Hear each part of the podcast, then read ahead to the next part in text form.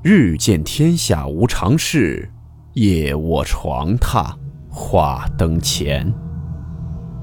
欢迎来到木鱼鬼话。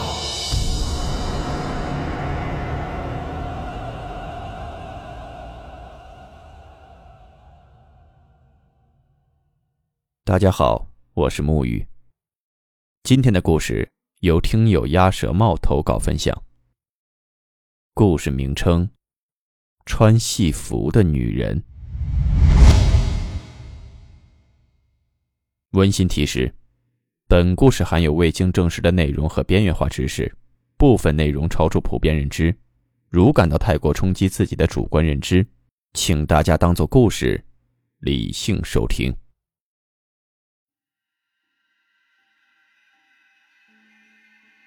在我儿时的记忆中。总是有着许许多多光怪陆离的传说。随着时间的流逝，也变得愈加的神秘和离奇。因为那座小山村的偏远和闭塞，娱乐活动又少之甚少，所以每天晚上听老人们讲故事，变成了儿时我们最喜欢的事情。今天这件事儿，就是发生在我儿时生活的那座偏远小山村里。小时候，因为这件事真是吓坏了很多人，甚至一度恐慌到那条通往学校和集市的近路再也无人敢走。那是我在上小学的时候，在我们镇上有一座由寺庙改成的中学，因为坐落在集市的镇上，所以也成了很多小伙伴们经常去看望哥哥姐姐的理由。这个被称为五中的学校。收纳的都是被筛选之后成绩不好的学生。当地村民们也觉得早早的辍学，还不如在学校里再混几年。抱着这样的态度，可想而知，大家对这座学校的硬件和软件设施根本就不放在心上。其实说也奇怪，我虽然也曾去过那里无数次了，但是至今回忆起来，却总是感觉一片混沌。似乎感觉是一个虚无缥缈的梦一般。不过还是依稀的记得，这个学校处在镇子的最高位，每次进校门的时候要上一个长长的大坡才能看见校门。而所谓的校门，其实就是典型的黄土高原上用土垒成的一个墙而已。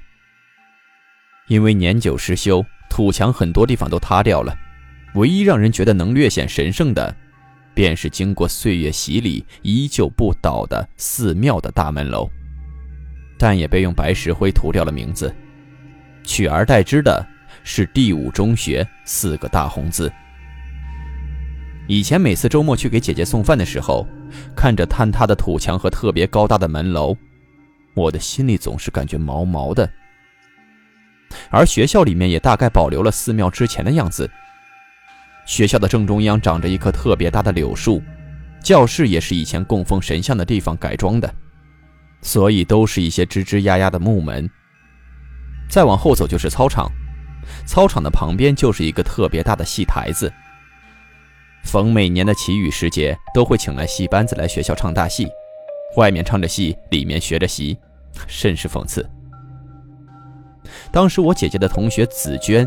因为父母外出打工的原因，也就只能住校。但是当时环境设施特别差，住校的孩子都是打通铺，睡在学校各个奇奇怪怪的无用的房子里。而紫娟，就睡在戏台子后面的房间里。几十个女孩子挤在一起，每到晚上，有些胆子大的女孩就讲起鬼故事，甚至说有人在这个戏台上曾经上过吊。吓得本来就胆小的紫娟捂着自己的耳朵蜷缩成一团。那是一个夏天的周末午后，像往常一样，学校组织大扫除，打扫完卫生，大家就可以回家过周末了，所以学生们都干劲十足。紫娟也是一样，她和几个女孩子被分配到打扫戏台子。就在紫娟打扫戏台一角的时候，发现角落里有一大堆黄土。扫了几下，还是软软的黄土。于是紫娟洒了水，又扫了几下，发现了一个小窟窿。她以为是老鼠洞，就准备用黄土填回去。正当她要用黄土堵住洞口的时候，紫娟发现洞里似乎有一条红绳。她找来树枝，轻轻一勾，从洞里拉出来一个红色的、用丝绸缝的一个特别漂亮的锦囊。打开之后，发现里面有一撮头发。看着这个红色精致的锦囊，紫娟偷偷地塞进了自己的裤兜。但也就是这个锦囊，差点要了她的命。打扫完卫生，紫娟收拾了一下东西，便往家里赶。那个时候，从镇上通往我们村子有一条小路，虽然近，但是一路上都是苹果园和废弃、长满一人多高的草。大人们经常叮嘱我们不要走这条路，以免遇到蛇。但回家心切，紫娟每次都是抄近路回家。那次也一样。一路上除了看到几个农民在除草，便什么人影也看不到了。除了自己的脚步声，就是知了的叫声。正当紫娟走到两边都是一人多高的杂草地时，紫娟远远的看到。一个穿着戏服的女人站在路中间一动不动，吓得紫娟站在原地，不知是往前走还是往后退。时间一分一秒的过去，紫娟的泪水在眼眶里不断打转，只能一步一步的往前挪。而那个穿着戏服的女人，依旧面带微笑的，一动不动的站在那里。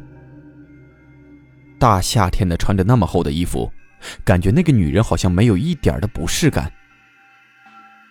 紫娟流着眼泪从这个穿着戏服的女人身边走过，一路小跑落荒而逃。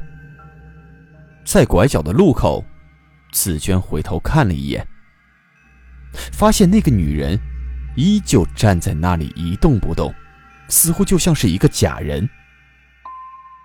回到家，紫娟便给奶奶讲了今天遇到的事情。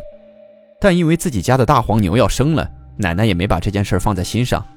紫娟也兴冲冲地跟着爷爷奶奶去看大黄牛生崽。那一晚，紫娟觉得异常的累，便早早地和爷爷奶奶一起睡了。夜里只有那挂在土墙上的时钟发出哒哒哒的声音。也不知道过了多久，紫娟突然醒了。她觉得自己全身滚烫，口干舌燥。便准备起床倒口水喝，但就当紫娟拉亮电灯泡的一刹那，她再一次看到那个穿着戏服的女人，依旧面带微笑的站在卧室的正中央一动不动。紫娟只感觉脑子嗡的一下便晕了过去。直到第二天早上，爷爷奶奶发现了紫娟，一摸发现紫娟烫得像一块烧红的炭。便赶紧把紫娟抱到了村诊所。医生看了之后，只是说孩子体弱发烧了，给输了几瓶液，开了一点药，便让他们回家去了。回到家之后，奶奶在给紫娟换衣服的时候，从她的口袋里掏出了那个红色的锦囊。奶奶正要打开，却听见紫娟难过的发出呜呜的呻吟声。便把那个锦囊在炕上放东西的洞里一塞，也没有多想，便开始照顾紫娟了。天黑下来了，紫娟的高烧却依旧没有退下去。迷迷糊糊中，紫娟说自己口渴，奶奶便去给紫娟倒水，爷爷拿着手电筒去请村里诊所的医生。但就在奶奶端着水再次进到卧室的时候，却发现紫娟不见了。奶奶急得把水往炕沿上一放，叫着紫娟的名字就寻了出去。但刚走到院子里，便发现紫娟一个人孤零零地站在院子的正中央，一动不动，脸上还挂着一抹诡异的微笑。奶奶也隐约觉得紫娟有些不对劲，站在那里不敢往前走。而紫娟，也直勾勾地看着她的奶奶。突然就挪着小碎步，像戏子一样在院子里走了起来，边走还边发出咯咯咯的笑声。然后突然就站在那里，一头晕了过去。正当紫娟的奶奶要过去的时候，紫娟的身后突然出现了一个穿着戏服的女人，就那样一动不动，眯着眼睛微笑着。紫娟的奶奶这才回过神来，可能是撞邪了，于是就破口大骂，边骂还边吐唾沫。当地有一种民俗，如果遇到不干净的东西，就要骂街，骂得越凶越好，还要边骂边吐唾沫。也不知过了多久，那个穿戏服的女人脸上的表情由微笑变成了难过，然后就不见了。村里的邻居也被吸引过来了，紫娟的奶奶避而不谈，把紫娟抱回了卧室。被爷爷叫回来的医生也被奶奶请回去了。第二天一大早。紫娟的奶奶便带着紫娟去了我们山里的山神庙，找了一位灵婆，然后把灵婆叫到一边，从怀里掏出了一个红色的锦囊。两个人看着锦囊里面的那撮头发，默不作声。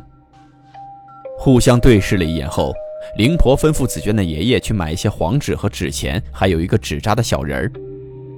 在那一晚凌晨的时候，灵婆念念有词，然后对着紫娟窃窃私语。最后带着爷爷奶奶来到庙外的一棵白杨树下，烧了黄纸、纸钱和那个小人儿。回去后画了一道符，烧了之后给紫娟灌了下去，然后在紫娟身旁守了一夜。第二天，紫娟的烧便奇迹般的退了。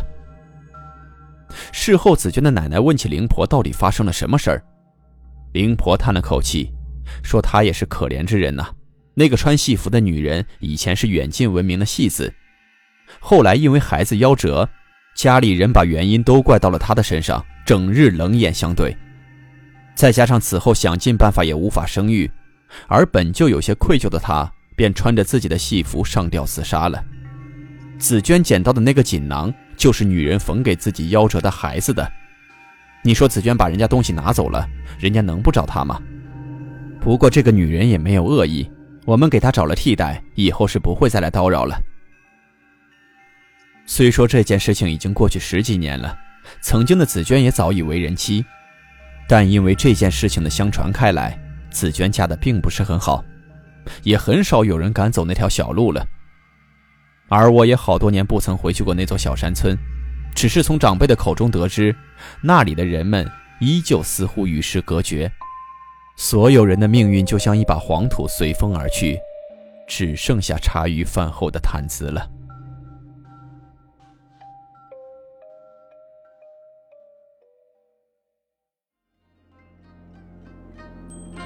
好了，我们今天的故事到此结束，祝你好梦，我们明晚见。